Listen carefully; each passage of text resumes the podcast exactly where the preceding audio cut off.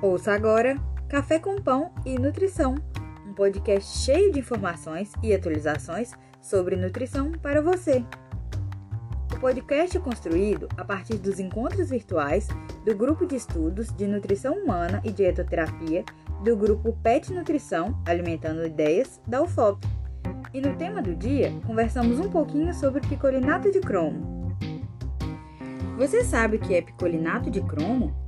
Esse suplemento nutricional é composto por um complexo formado pelo ácido picolínico combinado com cromo 3. Na literatura, é apontado que o uso dele pode implicar na melhora do humor, apetite, transtorno da compulsão alimentar periódica, depressões e transtorno distrófico pré-menstrual. Sabe-se que o cromo tem papel importante na regulação da glicose por ação nos receptores de insulina também sendo apontado seu uso em pacientes com diabetes e síndrome do ovário policístico. Ainda pode atuar na hidroximetilglutaril-CoA redutase, diminuindo assim a concentração de colesterol no plasma e, consequentemente, auxiliando na perda de peso, sendo atrativo para muitas pessoas. Mas qual a necessidade recomendada de cromo e quais são as fontes na dieta? Não há RDA para ingestão de cromo.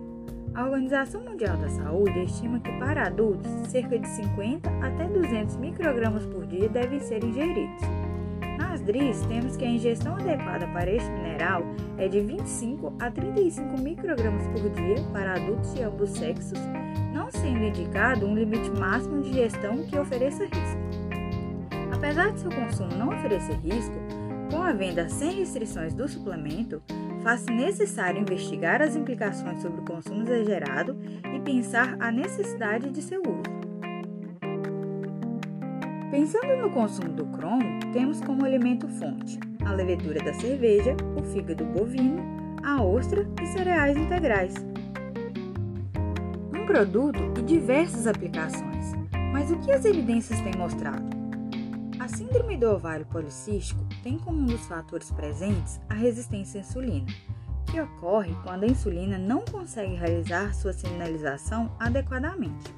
Assim, o suplemento pode ser um fator importante no metabolismo da glicose, agindo nos receptores, podendo ajudar na sensibilização do hormônio e melhorar o metabolismo.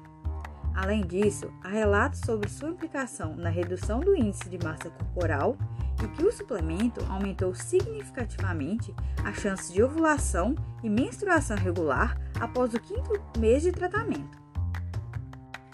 Também discutimos sobre seu uso na obesidade e na perda de peso, a atuação na melhora do metabolismo da glicose e a melhora na insulina sérica, podendo regular o apetite e ajudar na perda de peso.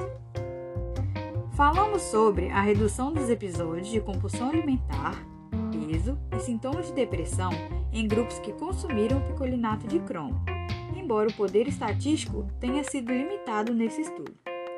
Para a glicose em jejum, achados sugerem uma resposta à dose com efeitos maiores no grupo de dose alta em comparação com o grupo de dose moderada. Mas a literatura não traz com certeza qual a dose e qual protocolo seguir para cada caso. Em um estudo, foram investigadas as doses de 200 microgramas, 400 microgramas, 500 microgramas e 1000 microgramas com efeito no peso corporal após 12 a 16 semanas de tratamento.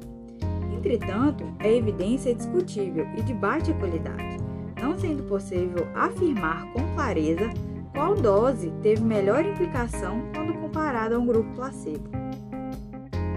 Sabendo dessas aplicações e que as evidências encontradas têm um poder discutível, vale a pena suplementar?